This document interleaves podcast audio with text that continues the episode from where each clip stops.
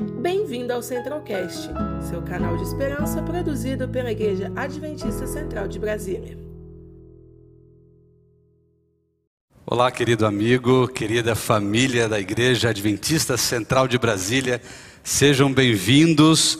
É muito bom recebê-los para mais um tema do Jesus restaurador da vida. É uma alegria de estarmos juntos aqui, dando sequência a essa temática, o estudo da palavra de Deus. Pastor Leonardo, seja bem-vindo. Muito obrigado, Pastor Jim. Uma boa noite para você e também boa noite, querida família da Igreja Adventista Central de Brasília e também você que está, talvez pela primeira vez, assistindo este estudo. Nós estamos já há cinco domingos estudando a Bíblia, então seja bem-vindo, seja bem-vinda a este estudo, pois o nosso objetivo aqui não é passar a nossa opinião, né, Pastor Jim?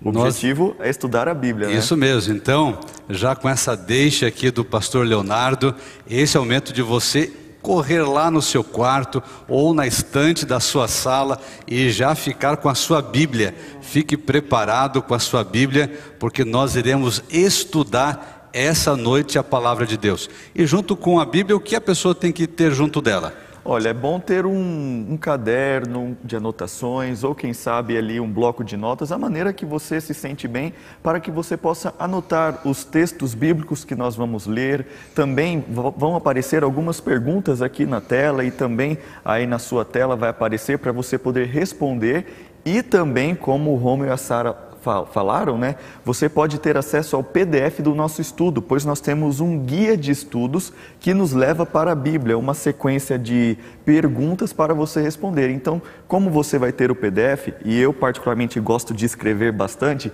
então pegue um caderninho para que você escreva, anote e não perca nada daquilo que a Bíblia tem para ensinar. Olha, esse tema são 20 temas. Aqui está o livrinho físico, Pastor Leonardo, mostra, mostra o seu aí.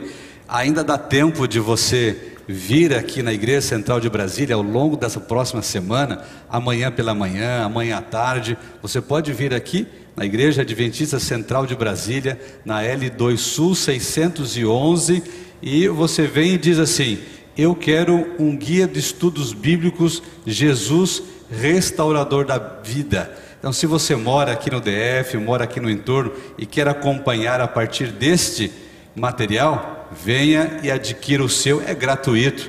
Então, fica aí para você uma oferta especial. Isso mesmo. E eu eu posso pedir aqui a licença? Eu quero mandar claro. um abraço especial, claro, a gente sempre começa assim. Nós temos um grupo exclusivo deste estudo, que durante a semana é, e também aos finais de semana, ali as pessoas compartilham pedidos, também algumas dúvidas e também tem acesso é, exclusivo ao material de cada semana. E eu quero mandar um abraço para a Maria Luísa, que é lá de Porto Velho. Ela falou que já terminaram ali um culto familiar pra, como preparação para este estudo e já estão conectados conosco. Então, um grande abraço para vocês. Sejam bem-vindos mais uma vez ao nosso estudo. Olha só, pastor Leonardo, há uns 20 dias, acho que um mês atrás, eu conheci a Maria do Céu. Ela estava saindo do hospital, mas muito interessada em estudar a Bíblia. Então, Maria do Céu, um abraço especial para você, está nos acompanhando. O Gustavo, que é da nossa igreja, aqui o jovem da nossa igreja, está acompanhando os estudos, acompanhando aí é, durante a semana a Maria do Céu. Então, um abraço especial para a senhora e também eu imagino que a família, as pessoas que estão acompanhando aí na sua casa. Pastor Leonardo, nós estamos no quinto tema. Nós já avançamos bastante. Isso mesmo, um quarto já do nosso estudo completo aí. Isso mesmo.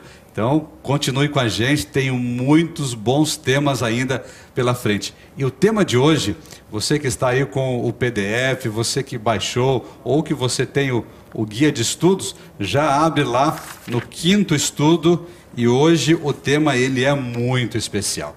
O tema de hoje vai falar sobre Jesus e a salvação. Isso mesmo. E este tema é muito importante porque, principalmente neste período de pandemia, muitas pessoas não estão conseguindo dormir ou não estão conseguindo trabalhar ou cuidar da sua família de uma maneira ideal porque sentem que não tem mais paz ou tem muita ansiedade, não sabe o que vai acontecer no futuro. Sabe de uma coisa? Realmente, o pecado entrou neste mundo e o pecado mudou toda a ordem criada por Deus. E nós, muitas vezes, buscamos a paz de várias maneiras. Alguns tentam tomar medicações para poder dormirem bem ou para terem um dia bom de trabalho. Outros tentam por meio de drogas ilícitas. Outros tentam através de relacionamentos e acabam, estes relacionamentos acabam não dando certo e aí vão passando de um relacionamento para o outro. Outros tentam trabalhar. É, assim o dia inteiro, a noite inteira para poder ter algum tipo de paz, para poder ter dinheiro, muitas maneiras para que você tente tente ter uma vida boa, uma vida com paz, uma vida com tranquilidade. Mas nós vemos aqui que muitas pessoas não conseguem a paz. E principalmente neste período, algumas pessoas acabam tentando tirar a própria vida, pois não conseguiram descobrir ou encontrar a paz. E este tema de hoje, Jesus e a salvação, é um tema que, além de vermos o que a Bíblia fala sobre a salvação, nós também vamos encontrar a paz em Cristo Jesus. E eu quero iniciar só compartilhando com vocês o que está escrito em João, capítulo 14, o verso 27, que diz assim: João, capítulo 14, o verso 27, diz assim: Deixo com vocês a paz. É Jesus dizendo para você: Eu deixo a paz, não é a paz de qualquer pessoa mas é a paz de Cristo Jesus. A minha paz eu lhes dou, não a dou como o mundo a dá. Que o coração de vocês não fique angustiado e nem com medo. Então, o tema de hoje é um tema importante, pois você vai descobrir a paz em Cristo Jesus. Está preparado? Você está preparada para este estudo tão importante? Como de costume, Pastor Jim, nós sempre temos uma história, uma parábola, uma história bíblica para começarmos, introduzirmos o tema do que nós vamos estudar. Então, hoje, nós vamos estudar uma parábola muito interessante contada por Jesus, que é a parábola da ovelha perdida. Então, você pode compartilhar um pouquinho para nós? Ok, com certeza, Pastor Leonardo. Então, já abra sua Bíblia em Lucas capítulo 15. E nós iremos aqui estudar um pouco, ler alguns versos que conta essa parábola extraordinária. Você já abriu a sua Bíblia? Então, Lucas capítulo 15, o verso 3 em diante. Antes de nós lermos os três, esses versos aqui, que contam a parábola da ovelha perdida, é, o capítulo 15, ele mostra três sequências de parábolas de alguma coisa que foi perdida mas também que foi resgatada e que foi encontrada, que foi achada. Jesus, ele contava histórias, e essas histórias eram, nós chamamos de parábolas. E as parábolas contadas por Jesus é para que as pessoas entendessem aquilo que para eles era difícil de compreender. Jesus mostrava algo conhecido, algo que eles tinham ali a percepção do seu cotidiano para lhes entenderem aquilo que eles ainda não conseguiam ver, as coisas futuras. A parábola da ovelha perdida, que está registrada aqui em Lucas capítulo 15, o verso 3, acompanhe comigo, vamos ler aqui alguns versos. Diz assim: Então lhes propôs Jesus esta parábola: Qual dentre vós é o homem que, possuindo cem ovelhas e perdendo uma delas, não deixa no deserto as noventa e nove e vai em busca da que se perdeu até encontrá-la? Achando-a, põe-na sobre os ombros, cheio de alegria. E indo para casa, reúne todos os seus amigos e os vizinhos e dizendo-lhes: Alegrai-vos comigo, porque já achei a ovelha perdida. O verso 7: Digo-vos que assim haverá maior júbilo no céu por um pecador que se arrepende do que por 99 justos que não necessitam de arrependimento. Essa parábola que Jesus contou, ela é uma parábola sobre a salvação. Ele ilustrou ali com as ovelhas que uma das ovelhas ela se perdeu. Não, está, não estava ali no aprisco, cuidada, protegida, mas ela estava perdida em algum lugar.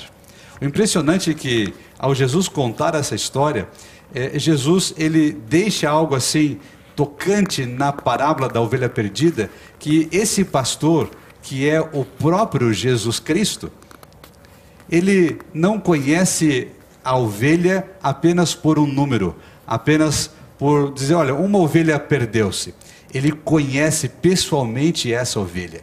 E ele vai em busca dessa ovelha perdida. Ela caiu nos espinhos, caiu no rochedo, ela ficou, quem sabe, fraca, ficou debilitada, não conseguiu mais voltar para casa, para o aprisco, para a proteção, mas não tem problema.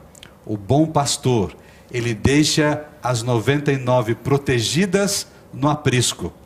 E ele sai no meio da noite, no perigo, na tempestade, e vai ao encontro desta ovelha perdida. Ao encontrar essa ovelha, coloca a ovelha nos seus ombros, carrega essa ovelha e aí uma grande festa ela é oferecida. Meu querido amigo, essa história, você que está estudando a Bíblia, tem a ver com você e comigo também. Em algum momento da vida, você pode estar sendo essa ovelha perdida. E no outro momento você faz parte das 99 que estão dentro do aprisco, estão cuidadas. Mas o mais impressionante aqui, que Jesus, que é o bom pastor, ele não vai deixar nenhuma ovelha desamparada. E não vai desamparar você. Não vai deixar você nos perigos desse mundo, não vai deixar você solitária na escuridão, na tempestade, mas ele vai ao encontro, ele vai buscar, ouvindo o gemido, ouvindo o grito de desespero daquele filho que clama por uma solução. É isso mesmo, Jesus vai ao seu encontro. E a ele encontrar você, ele coloca você nos braços. Eu gosto muito dessa parábola, porque ela diz que o pastor colocou a ovelha nos ombros. Sabe o que isso quer dizer?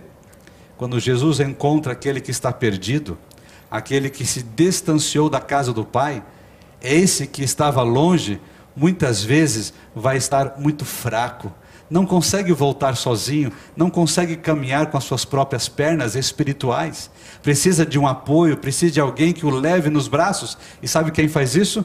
Jesus Cristo. Ele carrega você nos braços e ele, com bondade e com amor, traz você de novo para o ambiente de segurança. Querido, essa parábola conta do amor de Cristo Jesus. Jesus deixou o céu para amar você, para estar próximo de você, para morrer pelos seus pecados e ser esse bom pastor que resgata as ovelhas perdidas. Pastor Leonardo, essa história ela é maravilhosa. Fala sobre salvação, fala sobre resgate, fala sobre a solução que Cristo dá para aqueles que estão numa condição de pecado. Aí vamos para a primeira pergunta do nosso tema de hoje qual é a consequência final do pecado. Isso mesmo, o texto vai aparecer aí na sua tela, então vamos acompanhar é, Romanos capítulo 5, o verso 12. Vai aparecer, você pode ler comigo. Portanto, como por um homem entrou o pecado no mundo e pelo pecado a morte, assim também a morte passou a todos os homens, por isso que todos pecaram. Este é um texto muito desafiador para muitos estudiosos da Bíblia. E vários comentaristas bíblicos falam que este texto pode ser considerado o mais difícil de ser interpretado da Bíblia. E nós já iniciamos o nosso, estamos iniciando o nosso estudo com este texto. E aqui, nós, para responder essa pergunta, qual é a consequência final do pecado, nós precisamos entender algumas coisas deste texto. É, o texto começou dizendo que o pecado entrou no mundo. Nós já estudamos em outras oportunidades, nos outros domingos. Se você perdeu algum estudo, você pode acessar os vídeos já publicados aqui no canal do YouTube da Igreja Adventista Central de Brasília, para você não perder nada e poder entender aquilo que já estudamos. E vocês que já estão acompanhando há algum tempo sabem que o pecado, o mal, não iniciou aqui no planeta Terra o pecado iniciou no céu, como nós já estudamos. Então, o pecado iniciou no céu e aqui nós vemos que o pecado entrou no mundo.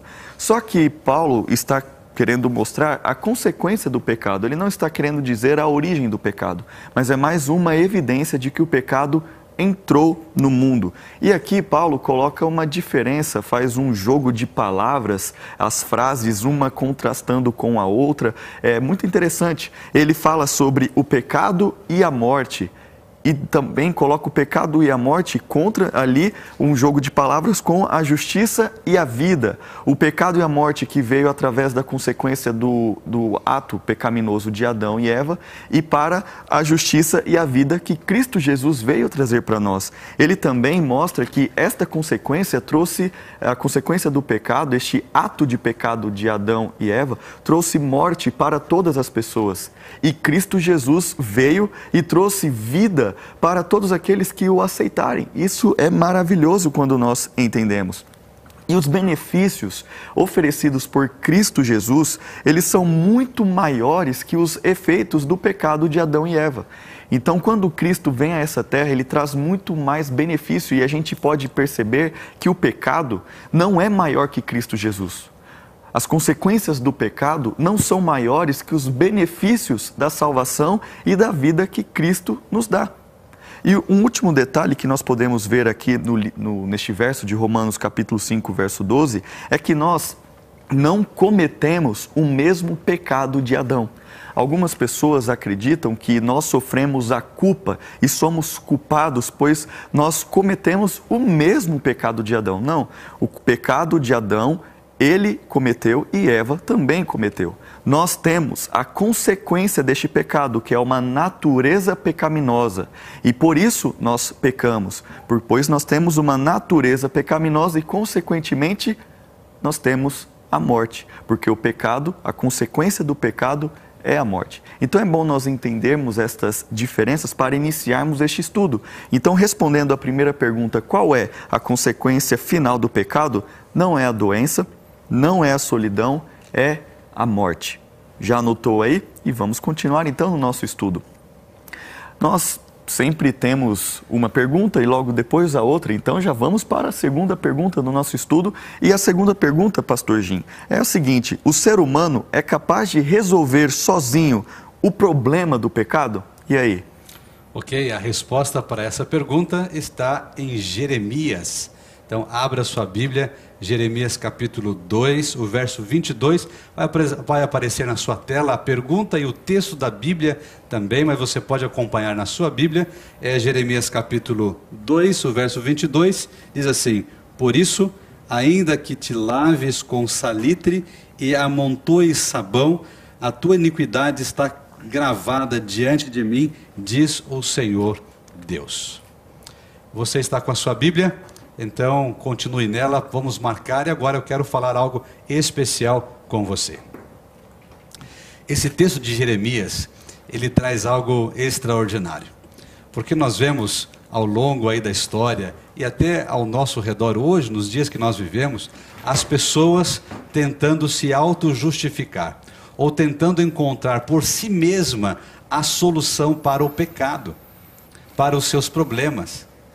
O texto é bem claro em dizer: mesmo que você tente se lavar. Ele usa aqui algumas expressões, né, o salitre, algumas versões diz potassa, que são aí componentes químicos para alvejar mais a roupa, deixar a roupa mais clara, mais limpa. Aqui está dizendo o seguinte: mesmo que você tente com o seu próprio esforço fazer alguma coisa, você nunca será purificado. Por quê? Porque toda tentativa humana é vã e infrutífera. Colocou isso no seu coração?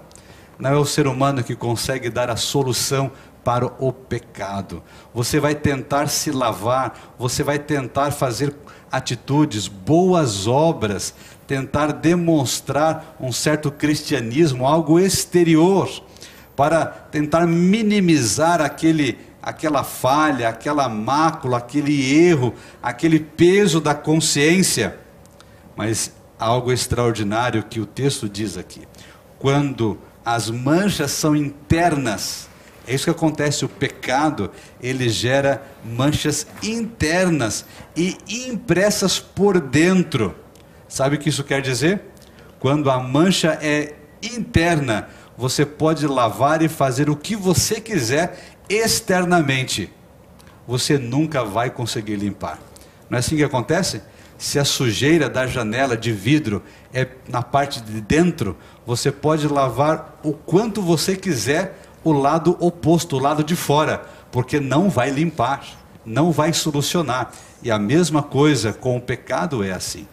Você pode tentar fazer o que quiser externamente. A mácula, o erro, está na parte de dentro.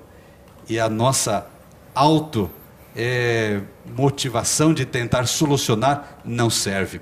As marcas, elas são tão profundas que o pecado, ele é, gera em nossa vida, são tão profundas que é necessário adotar um remédio mais eficaz. Não é com uma simples atitude, não é com uma simples boa ação, ou uma simples boa obra, ou outra coisa que você acha que, que possa fazer para solucionar o problema. Precisa ter um remédio mais eficaz para resolver a questão do pecado. Pastor Leonardo, depois de uma explanação como essa, vem a terceira pergunta, que ela vai ampliar um pouquinho mais sobre aquilo que eu comentei aqui. Uhum. Não é? Eu falei aqui que o, o ser humano ele não consegue por si mesmo resolver o problema do pecado, porque a mancha é interna, é mais profunda do que a gente imagina como Deus resolveu o problema do pecado? Essa é a pergunta 3. Isso mesmo, essa é uma pergunta muito importante para nós continuarmos o nosso estudo, já que nós não conseguimos. Então, como Deus resolveu o problema do pecado? Então, vamos ler Romanos capítulo 5, os versos 17 a 19, irão aparecer aí na sua tela. Romanos capítulo 5, os versos 17 a 19, já está aparecendo aí para você? Então, vamos, vamos ler aqui. É, vamos ler então Romanos capítulo 5, o verso 17 a 19.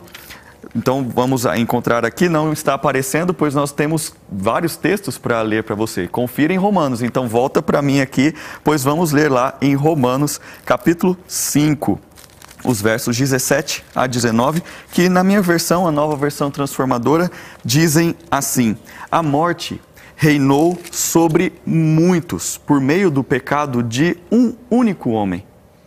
Ainda maior, porém, é a graça de Deus e a sua dádiva de justiça, e todos que a recebem reinarão em vida por meio de um único homem, Jesus Cristo. Verso 18. É verdade que um só pecado de Adão trouxe a condenação a todos, mas um só ato de justiça de Cristo removeu a culpa e trouxe a vida a todos. O verso 19. Por causa da desobediência a Deus de uma de uma só pessoa, muitos se tornaram pecadores, mas por causa da obediência de uma só pessoa a Deus, muitos serão declarados justos. Aqui é a continuação, pastor Gim, daquele primeiro verso que nós lemos em Romanos capítulo 5. Então vamos continuar a explorar um pouquinho mais o que Paulo está querendo dizer aqui no livro de Romanos. E aí, você conseguiu compreender um pouquinho sobre o que Paulo estava querendo dizer? O pecado de um homem, a desobediência de um homem, a obediência de outro, a perfeição de um outro homem. Você percebeu o jogo de palavras que Paulo apresenta para nós aqui. Nós já exploramos algumas informações no na primeira pergunta, quando vimos ali em Romanos capítulo 5, verso 12, e estes textos aqui de Romanos capítulo 5, os versos 17 a 19, nós percebemos mais uma vez que Paulo fala sobre a transgressão e a morte provenientes do pecado e da ação de Adão contra ou fazendo esta comparação com a graça e a vida que Cristo Jesus trouxe para nós. E o interessante é que Deus resolveu o problema do pecado pelos méritos de Cristo Jesus. Então é Ele quem veio, morreu por nós e nos salva. Nós não conseguimos a salvação por aquilo que nós fazemos ou deixamos de fazer. A salvação é unicamente pelos méritos de Cristo Jesus, pois um ser humano pecou e assim o pecado entrou no mundo e, consequentemente, a morte, e por Jesus, que é Deus, que se fez homem, 100% Deus, 100% homem, pelos méritos dele, pela obediência dele, nós podemos ser salvos. E eu quero só enfatizar uma palavra que nós lemos aqui nestes textos, que é a palavra tornaram, que aparece algumas vezes. Pois quando fala ali que pela desobediência de um só homem, pela desobediência de Adão, o ser humano se tornou. Então, essa primeira palavra, se tornou, é basicamente a ideia de é, levar a algum lugar. Por exemplo, você vai na sua cidade, você vai no aeroporto, pega um avião e vai para uma outra cidade. Então, você estava em uma localização, em uma cidade e foi para outra. Então, é essa a ideia da palavra se tornou ou tornaram. Então, quando nós Adão pecou, ser, a humanidade a, em, se tornou pecaminosa, pois nós éramos perfeito, perfeitos, estávamos em um estado de perfeição e este se tornou, nos levou para um estado de pecaminosidade, a no, nossa natureza caída e, consequentemente, a morte. Só que pela a obediência de Cristo Jesus, ele veio falar: é, vocês estão neste estado de morte, neste estado de pecaminosidade, então agora eu vou levá-los para um outro lugar. Então é como se você estivesse também, pegasse um navio e saísse, por exemplo, de um continente e fosse para o outro continente, uma nova cultura, uma nova realidade. Então nós temos uma realidade de morte, uma realidade de pecado, então Cristo Jesus vem e aí nós lemos que pela obediência de um só homem, nós saímos de um estado e vamos para um outro estado de graça, um estado de perdão, de que a Bíblia trata como justificação. E um outro ponto interessante também, que nós podemos, ao entendermos essa palavra se tornaram ou se tornou, nós podemos ver que a consequência dessa desobediência, hoje nós somos desobedientes. Porque a natureza humana nos faz pecar, a natureza pecaminosa. Só que quando nós nos tornamos pecadores pelo ato de Adão, nós temos essa consequência. Só que Paulo está nos mostrando aqui que quando Jesus veio e pela obediência dele nós somos perdoados, somos justificados, qual é essa consequência? É uma vida de obediência. Por isso, nós podemos ter uma nova vida em Cristo Jesus. Por isso que é importante nós obedecermos aquilo que ele pede para nós. Pois assim, nós estamos seguindo não o exemplo de Adão, estamos seguindo o exemplo de Jesus Cristo. E aí, você conseguiu compreender? Essa é a viagem que eu quero fazer, só para pegar ali a metáfora do avião. Eu quero sair deste estado de imperfeição, um estado de morte, para receber uma nova vida em Cristo Jesus. E o estudo está avançando, Pastor Jim. Nós já estamos aí na quarta pergunta e nós vamos encaixando como se fosse peças de um quebra-cabeça para nós entendermos a salvação que Cristo quer nos dar. Então a quarta pergunta diz o seguinte: Como somos justificados e salvos? E aí, Pastor Jim, como responder okay. essa pergunta? Essa é uma boa pergunta e a Bíblia tem um texto maravilhoso aparecer agora na sua tela. A pergunta é o texto da Bíblia também. Então vamos acompanhar juntos. A pergunta é como somos justificados e salvos. E o texto é Efésios capítulo 2, o verso 8, porque pela graça sois salvos por meio da fé, e isto não vem de vós, é dom de Deus.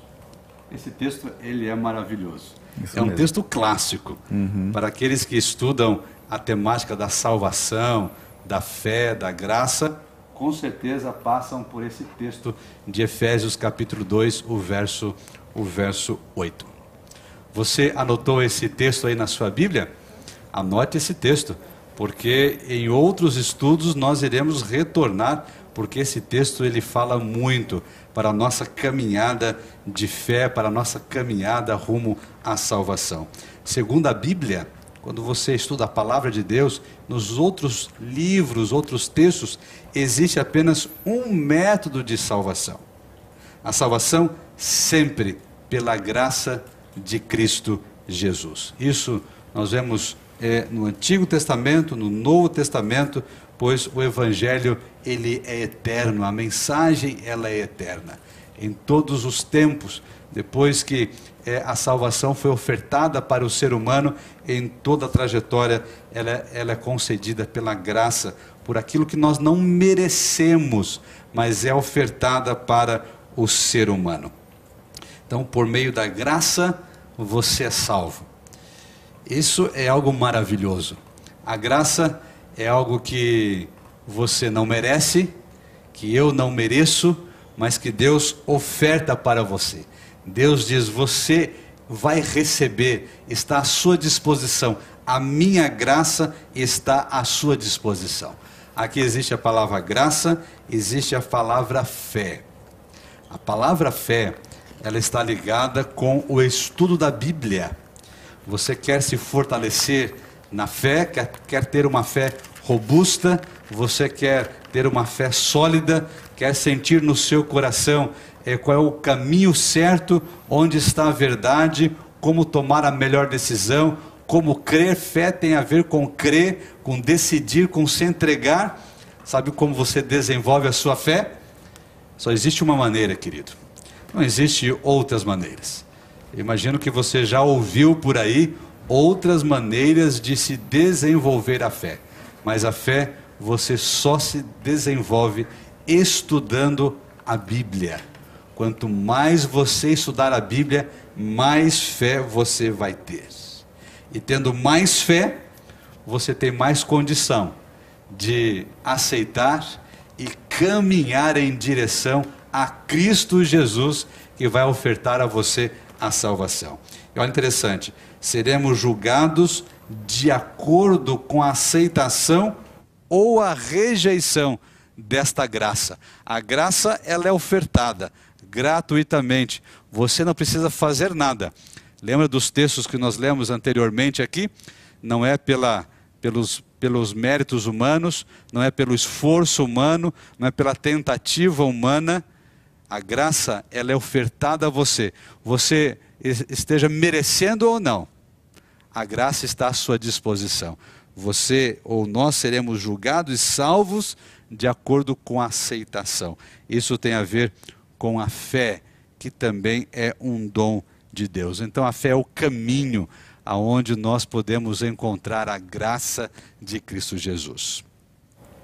Pastor Leonardo, a pergunta 5, aí nós estamos avançando e construindo aí, né, os elementos, construindo a nossa base, um alicerce poderoso para tomar uma decisão maravilhosa em relação à salvação.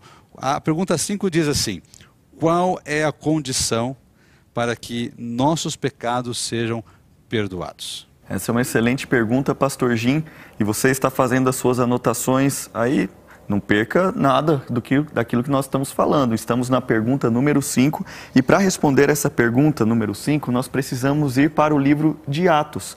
Atos, capítulo 3, o verso 19. Atos está no Novo Testamento, logo após ali os quatro evangelhos. Você que está aprendendo a manusear a Bíblia, e este texto também irá aparecer na sua tela para juntos nós acompanharmos Atos, capítulo 3, o verso 19, que diz assim: Arrependei-vos e convertei-vos, para que sejam apagados os vossos pecados e venham assim os tempos do refrigério pela presença do Senhor.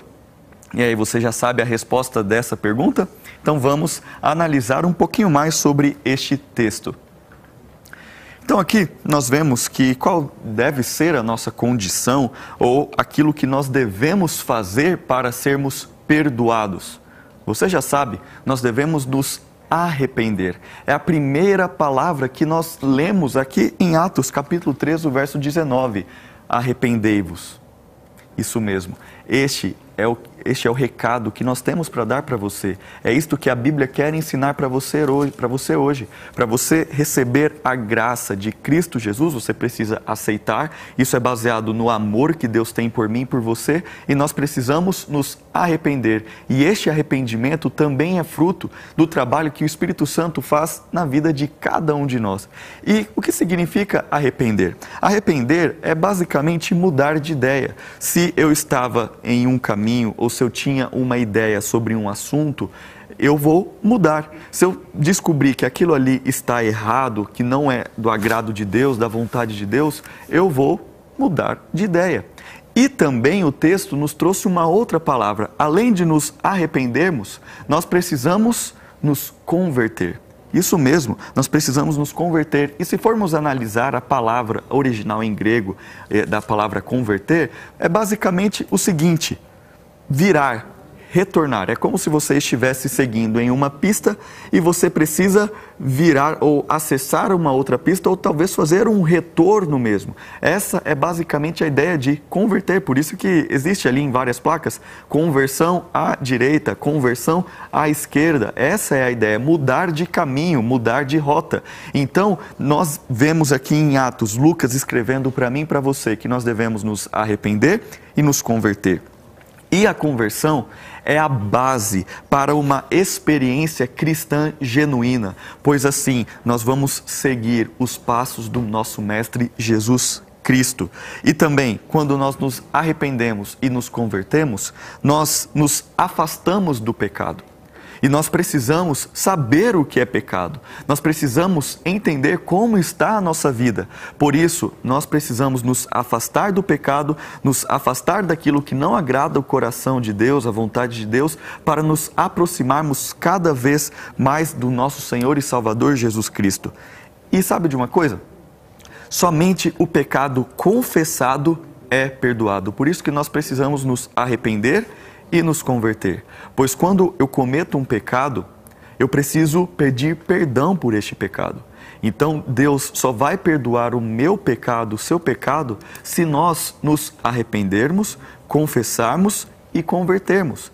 Não adianta nada eu falar, ah, eu sei que isso aqui é errado eu fazer. Isso aqui não é da vontade de Deus. Ai, Senhor, me perdoa porque eu fiz isso. Aí na semana que vem, ah, Senhor, me perdoa que eu fiz isso. Mas eu não mudo de vida. Será que este arrependimento é genuíno?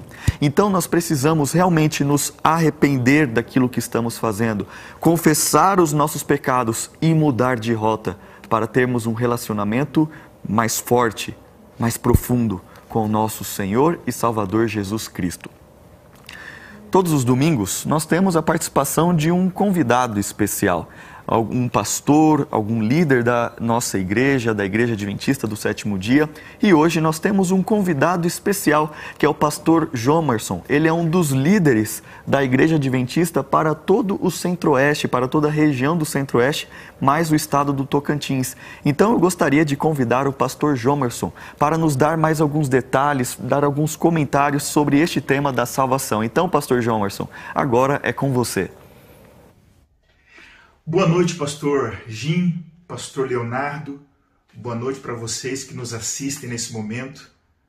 Esse é um dos estudos mais importantes dessa série, porque fala de salvação. E quando nós falamos de salvação, nós estamos falando de cruz. E quando falamos de cruz, nós estamos falando de uma grande troca. E essa troca me envolve, ela te envolve, ela envolve a todos nós. A Bíblia diz em Romanos capítulo 6, verso 23, que o salário do pecado é a, é a morte, mas o dom gratuito de Deus é a vida eterna em Cristo Jesus, nosso Senhor. O que isso significa? Significa que quem peca merece a morte. Mas o contrário também é verdade: quem não peca merece a vida. Nós, toda a humanidade, pecou nós merecemos a morte.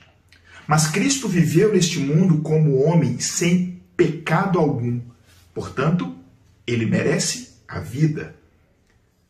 A morte que nós merecíamos na cruz, Cristo toma sobre si. E onde que nós encontramos a troca? É que a vida que Jesus merecia, ele oferece a todo aquele que crê.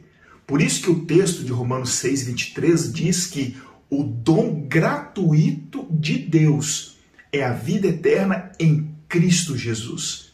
Porque a vida que ele merecia, a vida que ele conquistou com a sua vida perfeita, ele oferece de forma gratuita a todo aquele que crê. Que Deus te abençoe. Obrigado, pastor João Marçom, é o nosso amigo, um pastor aqui da nossa igreja, que atende aí todo o centro-oeste do Brasil. Obrigado por aprofundar um pouco mais e ampliar o conceito da salvação. Você anotou o texto? Você pode é, depois rever esse vídeo, você pode rever essa aula e voltar, né, Pastor Leonardo, nos textos que nós já passamos e também no comentário que foi feito ali pelo pastor Jomerson. Muito obrigado é, pela sua presença aqui no nosso estudo nesse domingo. Nós temos aqui, avançando a pergunta 6. Então a pergunta 6 vai aparecer na sua tela, acompanhe aí no seu caderno, no seu, na sua folhinha de estudos aí temáticas. A pergunta 6 diz assim: Como obter a liberdade da morte e da escravidão do pecado?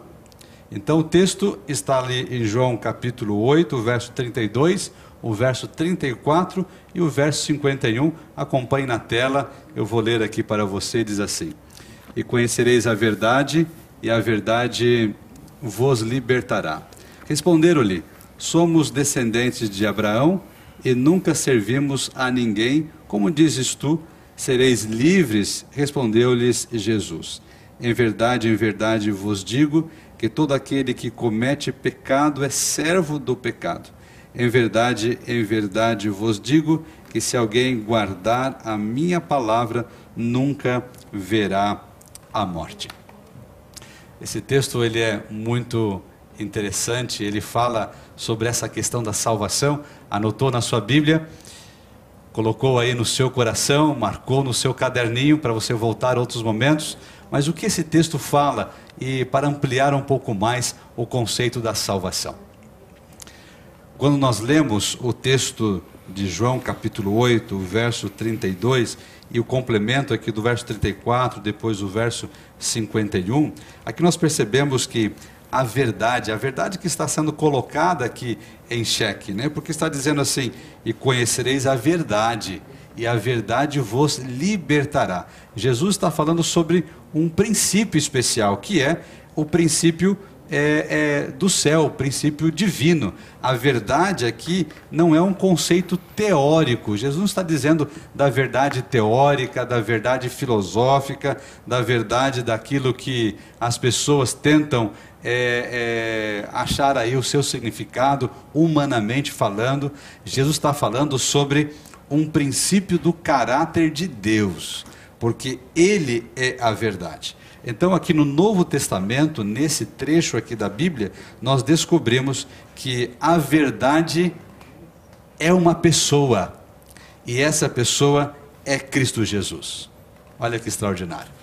Você quer saber quer conhecer a verdade, você precisa conhecer a Cristo Jesus. Então, a verdade não se encontra aí é, em qualquer canto deste mundo.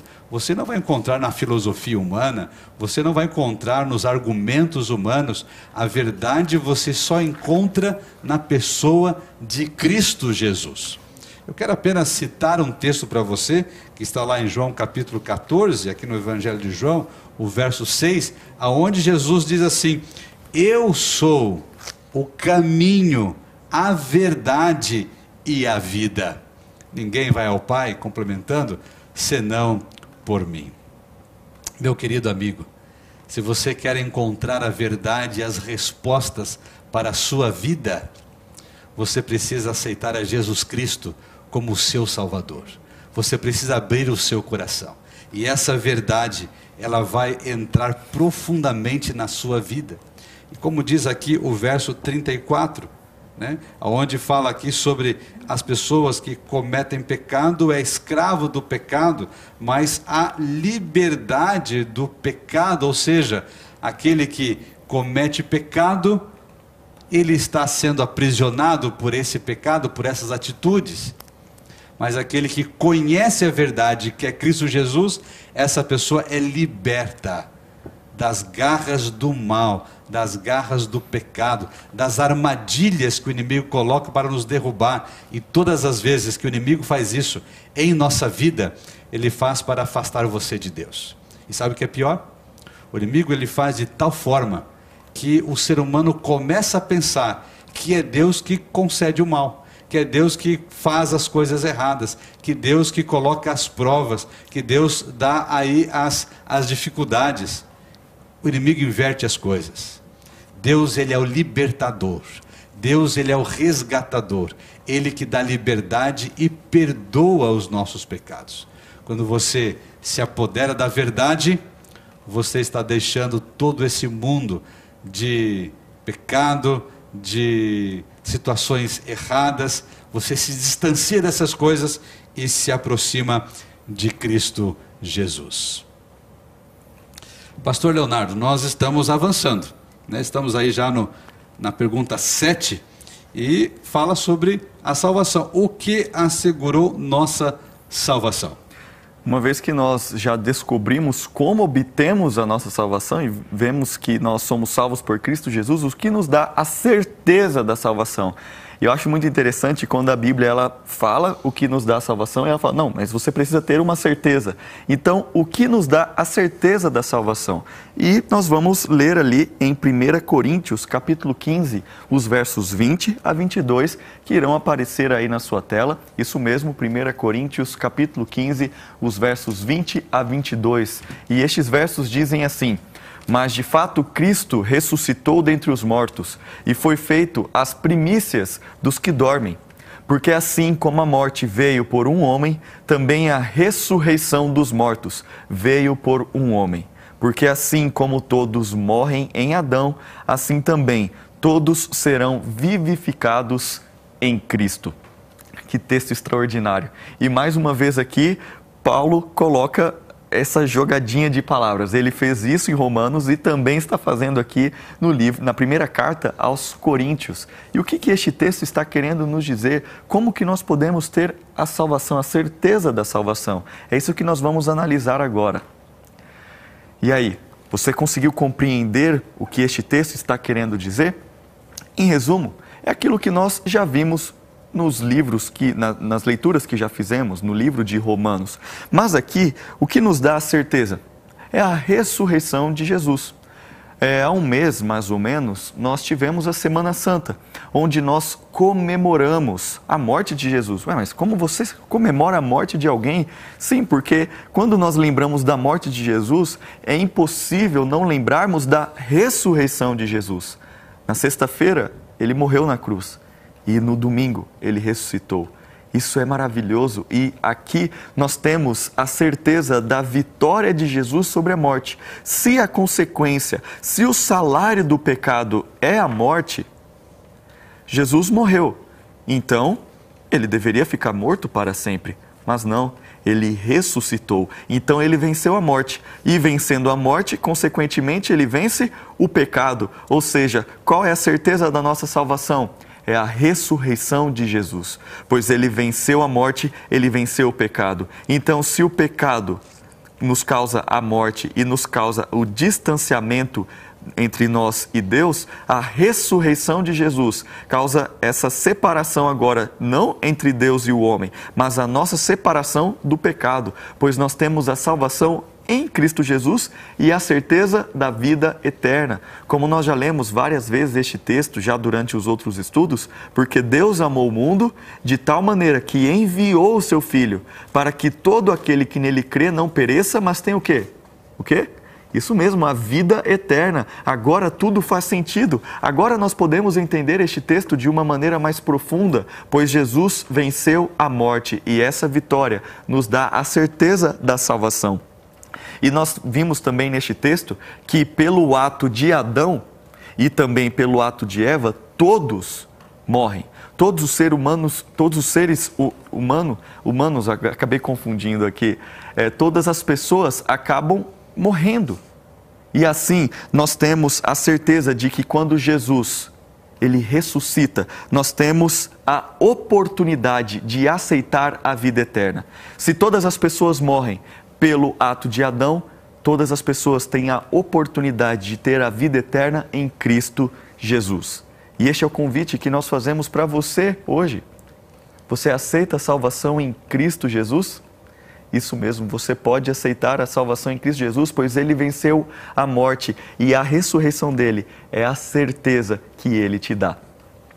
Pastor Jim, é maravilhoso quando nós entendemos que a ressurreição de Jesus nos dá a certeza da salvação e também a certeza da vida eterna. O que nos leva para a próxima pergunta, pergunta número 8, que é a seguinte: qual é o resultado de nos entregarmos a Cristo? E aí, pastor Jim, qual é o resultado ao nos entregarmos a Cristo? Olha, depois de estudarmos esses textos e percebermos quanta coisa o Senhor Deus faz pelo ser humano, tem que ter um resultado.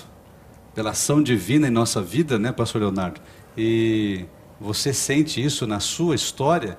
Qual é o resultado disso? Vamos ler esse texto? Então, está aí na sua tela a pergunta, e o texto da Bíblia também, que está ali em 2 Coríntios, capítulo 5, verso 17, a pergunta, né? Qual é o resultado de nos entregarmos a Cristo? O texto diz assim: Assim que, se alguém está em Cristo, nova criatura é. As coisas velhas já passaram e eis que se fizeram novas. Esse texto ele fala da transformação que Cristo Jesus quer fazer. É um resultado, né, pastor Leonardo, de tudo aquilo que nós já estudamos aqui, Jesus ele quer ofertar para você e para todos aqueles que se entregam. Esse texto ele diz algo que acontece na sua vida algo que Deus quer fazer na sua história. Eu quero ler novamente esse texto com você. Então, olha aí para a sua Bíblia, 2 Coríntios, né, capítulo 5, o verso 17. E assim, se alguém está em Cristo, quero frisar aqui algumas palavras. E se alguém está em Cristo, percebeu esse em Cristo? Ele não está à toa aqui a forma como está colocado é, não é em outra pessoa, não é firmada em um pastor, não é firmada em um líder religioso, não é firmado em um conceito filosófico humano, não é firmado em um conceito literário. Ou eu aprendi isso lá na universidade, alguns hoje usam aí a internet, o Google, como sendo aí os grandes tutores, né? E aqueles que definem algumas coisas da sua vida. A Bíblia está dizendo assim: se alguém está em Cristo. Sabe o que isso quer dizer? Isso tem, está relacionado com troca, com escolha. Se você diz eu estou em Cristo, quer dizer que você trocou a sua vida por Cristo. Você trocou algumas atitudes que você tinha antes, o caminho que você estava seguindo antes, você trocou e agora você está em Cristo. Foi uma escolha. E isso é impressionante. O resultado é a morte para o pecado. Quando nós estamos em Cristo, há uma novidade de vida, há uma transformação de pensamentos, transformação de atitudes. Antes eu seguia na direção da esquerda, eu seguia nessa direção, agora eu estou seguindo na direção completamente oposta. Quando Cristo entra na nossa vida, os pensamentos mudam o gosto pessoal muda. Os pensamentos, eles são alterados, porque quando eu estou em Cristo, aí o texto ele complementa aqui, é nova criatura. A nova criatura é uma nova vida. É, posso ser repetitivo no que eu vou falar aqui, mas a nova criatura, ela é centrada em Cristo Jesus. E estar em Cristo Jesus é ter os atributos é ter aí o coração, é ter é, alguns, alguns elementos que demonstram isso. Você vai em outros textos da Bíblia e você percebe ali quando a presença de Deus toma conta da pessoa, vem a bondade, vem a misericórdia, vem a longanimidade, vem o perdão. Você tem dificuldade de perdoar as pessoas? Peça para ser uma nova criatura.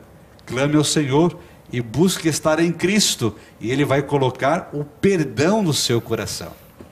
O domínio próprio faz parte daquele que está em Cristo.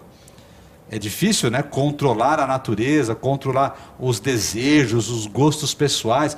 Como eu quero fazer isso, mas eu sei que é errado, e aí eu fico tentando, tento segurando e acabo fazendo, acabo cometendo e me arrependo por isso e sofro por isso e vem o peso das consequências nas minhas costas, eu lamento, eu choro e assim por diante. Está acontecendo isso com você repetidamente? Amigo, aceite a Cristo Jesus, o texto é claro, assim, se alguém está em Cristo é nova criatura. Aí ele complementa dizendo: as coisas antigas. É isso mesmo, o velho homem. Sabe aquele desejo impulsivo, incontrolável, sabe, rancoroso, maldoso, o velho homem, os velhos pensamentos, eles já passaram. Isso fica para trás. E o texto ele é maravilhoso que diz: Eis que se fizeram novas. Deus quer fazer novo tudo de novo na sua vida. A salvação é assim. A salvação não é algo que Deus quer ofertar apenas naquele dia glorioso da sua volta, mas a salvação Ele quer que você sinta hoje na sua vida. Hoje, nesse exato momento, você pode aceitar agora a salvação em Cristo Jesus. Ele vai tocar o seu coração, ele vai tocar na sua vida e vai transformar você, vai mudar a rota da sua vida falando sobre a rota da vida, sobre a influência divina, nós vamos agora para a última pergunta, pastor Leonardo, a pergunta 9. Imagino que os nossos amigos aqui, os nossos alunos, né, pastor Leonardo, e também os nossos queridos membros da Igreja Adventista Central de Brasília estão anotando. Essa é a nossa última pergunta, e a pergunta é assim, pastor: qual o resultado do perdão divino? Essa é uma pergunta extremamente importante, pois nos leva também para uma parte prática, pois é, tudo que nós estudamos e entendemos é muito importante para sabermos o rumo que vamos tomar. Mas para sabermos o rumo, nós também precisamos agir de uma maneira diferente. Por isso, vamos ler o que está escrito lá em Romanos, capítulo 5, o verso 1, para respondermos esta pergunta tão importante. E o texto vai aparecer aí na sua tela. Romanos, capítulo 5, verso 1 diz assim: Tendo sido, pois, justificados pela fé, temos paz com Deus por nosso Senhor Jesus Cristo. Que texto maravilhoso! Temos paz com Deus. E aí, você já conseguiu conectar esta frase, temos paz com Deus, com tudo aquilo que nós já estudamos?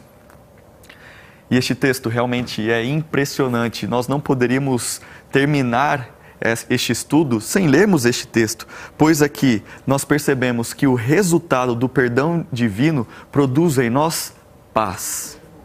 E eu iniciei falando sobre a paz. As pessoas tentam procurar paz e muitas vezes não conseguem tentam procurar segurança, conforto, mas muitas vezes não conseguem. E aqui nós percebemos que temos paz em Cristo Jesus, pois nós fomos perdoados por Ele. Isso é extraordinário, pois quando nós entendemos que o relacionamento com Deus é uma experiência de perdão e salvação, a nossa vida muda completamente. Você já sentiu vergonha quando alguém te perdoou? Por exemplo, você teve algum problema com o colega de trabalho, com o seu chefe, com algum familiar, com os seus filhos, talvez com o seu cônjuge, não sei. Mas você, eu tenho certeza que lembrou de alguma situação que você passou na sua vida. E aí você foi e pediu perdão para essa pessoa, e aí essa pessoa te perdoou. Só que você sentiu vergonha de ir conversar com ela. Você ficou um pouco sentindo mal de tentar algum restabelecer a amizade? Você ficou com receio de se aproximar dessa pessoa? Eu já senti isso algumas vezes, da pessoa me perdoar, mas mesmo assim eu ficar com receio de ir atrás dessa pessoa e tentar ser novamente um amigo desta pessoa. Mas sabe de uma coisa? Quando Deus nos perdoa, ele também nos reconcilia. Isso é maravilhoso, pois nós não precisamos ter vergonha de nos relacionar com Deus. Porque além de perdoar, ele quer que nós tenhamos um relacionamento, por isso ele tem esta obra da reconciliação. Então, sempre o perdão de Deus está vinculado à reconciliação, pois ele quer restabelecer um relacionamento profundo conosco pois ele esquece das coisas que nós fazemos. E a Bíblia diz que é como se ele jogasse os nossos pecados nas profundezas do mar, pois ele quer ter um relacionamento profundo contigo. Então, você não precisa transferir, às vezes, uma vergonha que você tem de se relacionar com alguém que te perdoou por algo que você cometeu que foi errado. Você não precisa transferir este sentimento para com Deus, pois além de te perdoar, ele reconcilia todas as coisas contigo. Por isso você pode ter a certeza que Deus te perdoa e Ele quer ter um relacionamento profundo contigo. E este relacionamento nos leva para a ação, nos leva para também pregarmos sobre este perdão, sobre a salvação em Cristo Jesus. E o guia de estudos nos faz uma pergunta: O que você aprendeu hoje? E aí? O que você aprendeu hoje? O que este estudo causou na sua vida? Digita aí no chat para nós sabermos o que este estudo causou na sua vida. Alguma mudança, um novo pensamento? Eu não sei. Coloque aí, por gentileza, o que este estudo causou na sua vida, o que você aprendeu hoje. Eu gostaria de compartilhar dois versos com vocês. E vocês podem também escrever aí no chat do YouTube se você concorda com estes versos. Então, se você concorda com estes dois versos, você vai escrever eu concordo. Estes versos são muito importantes para a minha vida. E o primeiro está lá em Romanos, capítulo 3, o verso 23, que diz assim: Todos pecaram e carecem da glória de Deus. Se você concorda, escreva aí concordo ou apenas a letra C, como o guia trouxe, trouxe para nós. Mas se você entende que carece da glória de Deus, escreva concordo, pois eu sei que eu sou pecador. Eu sei os pecados que eu cometo, eu sei o quanto eu peço perdão para Deus e o quanto Ele me perdoa e se reconcilia comigo e eu careço da glória de Deus. E também o segundo verso, Salmo, capítulo Salmo 13, o verso 5. Salmo 13, o verso 5 diz assim: Quanto a mim, confio na tua graça, que o meu coração se alegre na tua salvação. Eu confio na graça de Deus, na graça de Jesus, e o meu coração se alegra diariamente, pois eu tenho a certeza do perdão e da salvação em Cristo Jesus. E aí, quais são as áreas da sua vida que precisam ser influenciadas por Cristo Jesus? Você já pensou nisso? É uma pergunta que fica para sua reflexão. Quais são as áreas que precisam ser influenciadas pelo, pelo seu Salvador que venceu a morte? Pastor Jim, finalizamos mais um estudo. E como sempre, nós fazemos uma breve recapitulação e também partimos para a ação. Precisamos fazer um compromisso. Já que concordamos com estes textos, já que aprendemos muitas coisas interessantes e percebemos que Cristo precisa nos influenciar, a influência que Cristo causa em nossa vida, qual é o compromisso que nós precisamos ter, tomar a decisão hoje? Muito bem, pastor Leonardo. Todas as vezes que nós estudamos a Bíblia, a Bíblia nos leva para uma decisão. Você pode dizer o seguinte: Ah, eu não aceito nada do que eu estou lendo na Bíblia. Ou você pode decidir: Sim, eu aceito tudo isso para a minha vida. Mas não tem como ficar em cima do muro. Em cima do muro já é uma decisão negativa. Então hoje o Espírito Santo está tocando o seu coração, não é isso, pastor Leonardo? De todas as pessoas dizendo assim: Olha aceita Jesus como seu Salvador. Querido, você que está nos acompanhando, você que está aí, a, todos esses domingos, estamos no quinto domingo, estudando a palavra de Deus. E cada estudo, Deus está falando ao seu coração. Cada estudo, Deus está acrescentando na sua vida uma nova verdade, um novo conhecimento, porque Deus faz isso porque Ele ama você. No estudo de hoje, nós vimos a importância da salvação, a importância de aceitar a Cristo Jesus como nosso Salvador. Porque se eu rejeito a salvação de Cristo, eu também estou rejeitando a eternidade. Eu estou rejeitando o perdão dos meus pecados. Eu estou rejeitando uma vida aonde eu vou ter certezas futuras, esperança. Se eu rejeito a salvação, eu estou dizendo, eu prefiro viver nesse mundo de tragédias, de dor, sofrendo com o peso da culpa, do pecado, mas eu sei que não é isso que você quer. Você aceita Jesus Cristo como o seu Salvador.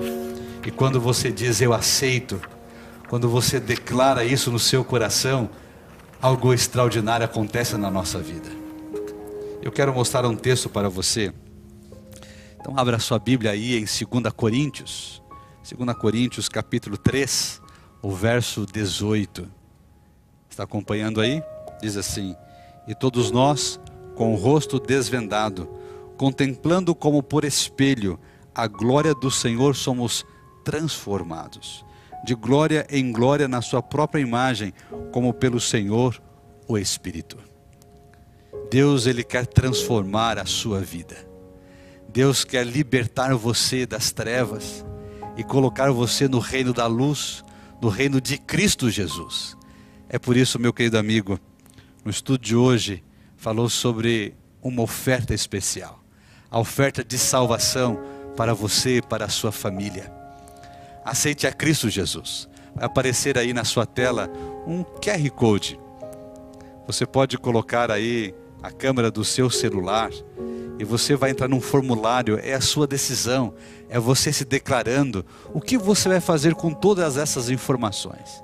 Depois de você estudar a Bíblia, qual vai ser a sua decisão? Vamos continuar juntos estudando?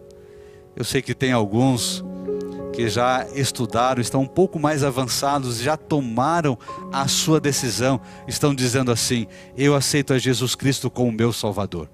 Você quer colocar isso no chat agora? Eu aceito a Jesus como meu Salvador. Coloque, eu aceito. Eu tenho certeza que muitos agora que estão aqui nos assistindo estão dizendo assim: Eu aceito a Jesus como meu Salvador e por isso eu quero ser batizado. Você quer ser batizado? Deus seja louvado por isso. Declare também aí no chat: Eu desejo ser batizado. Ou coloque aí respondendo o formulário do QR Code ao aceitar a salvação de Cristo, ao aceitar a graça, a preciosa graça, nós somos transformados. Jesus quer transformar a sua vida, querido. Nós vamos ouvir agora uma bela mensagem, uma bela melodia, uma música. A Luciana vai cantar para você, para você deixar Jesus trabalhar profundamente no seu coração. Ela vai falar sobre a preciosa graça a graça maravilhosa que restaura, que salva, que nos conecta com a eternidade. Jesus quer fazer isso por você. Abra o seu coração. Deixe a graça de Cristo tomar conta da sua vida.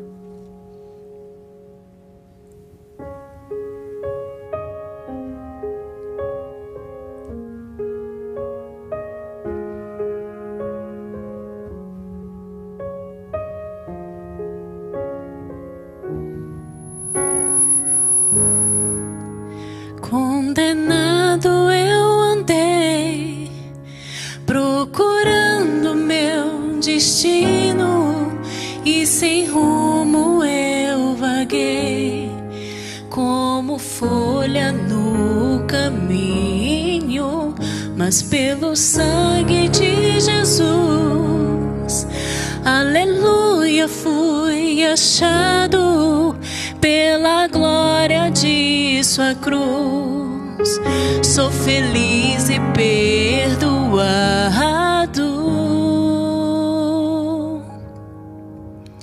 Não há limites para o Deus eterno, Ele vai além para conceder sua graça, preciosa graça. E não importa qual o seu pecado, aceitar e receber essa graça, preciosa graça.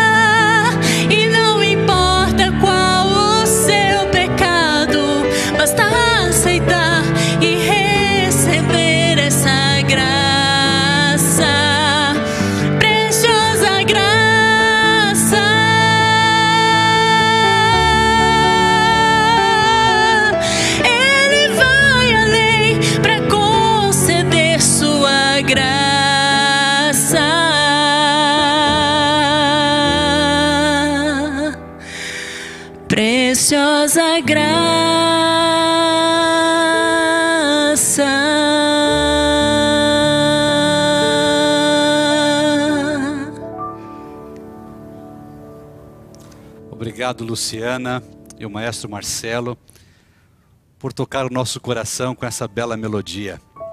Você percebeu o que essa música falou? Não importa o que aconteceu na sua vida, não importa tantas vezes que você já caiu, não importa o seu pecado, ou quão longe você já foi ou está de Cristo Jesus. O importante é você saber que a graça de Cristo ela resgata você. É que Cristo está disposto a perdoar os seus pecados, a abraçar você. Então, querido amigo, você que está acompanhando esse estudo da Bíblia, venha para Jesus como você está, machucado, desanimado, sem querer muitas vezes viver, porque já não vê solução nas coisas. Aceite a graça de Cristo. Ela pode restaurar a sua vida. Ela pode transformar o seu coração. Jesus Cristo quer transformar você. E essa transformação é a salvação maravilhosa em Cristo Jesus. Você aceita isso? Deus seja louvado. Que bom que você abriu o seu coração e aceitou a Jesus Cristo como seu Salvador pessoal. A maravilhosa graça ela restaura, ela nos conecta com a esperança. Feche os seus olhos e vamos orar. Bondoso Deus que está nos altos céus. Obrigado, Senhor, por mais um tema. Obrigado por mais uma noite de estudos da tua palavra. Aqui paramos para colocar em tuas santas mãos essa pessoa querida, este homem, essa mulher, este jovem este adolescente, juvenil ou até uma criança que está acompanhando, lendo os textos da Bíblia. E muitos, Senhor, nesse momento, estão com o coração apertado, olhando para trás e sentindo o peso das decisões erradas, da culpa do pecado. Mas depois de aprender na Bíblia, olhando para frente, consegue ver a restauração em Cristo Jesus. Consegue ver a maravilhosa graça, consegue ver a salvação sendo oferecida gratuitamente para todo aquele que crê, para todo aquele que entrega. Consegue sentir o perdão de Cristo, bondoso Pai. Abrace cada pessoa, que ela se sinta nesse momento um filho, uma filha amada do Senhor e que tire da sua mente qualquer pensamento, pensamentos errados, pensamentos até de, de atentar contra a própria vida, porque não vê mais solução na vida. Senhor Deus, resgate essa pessoa, salve essa pessoa, coloque no coração dela a esperança maravilhosa.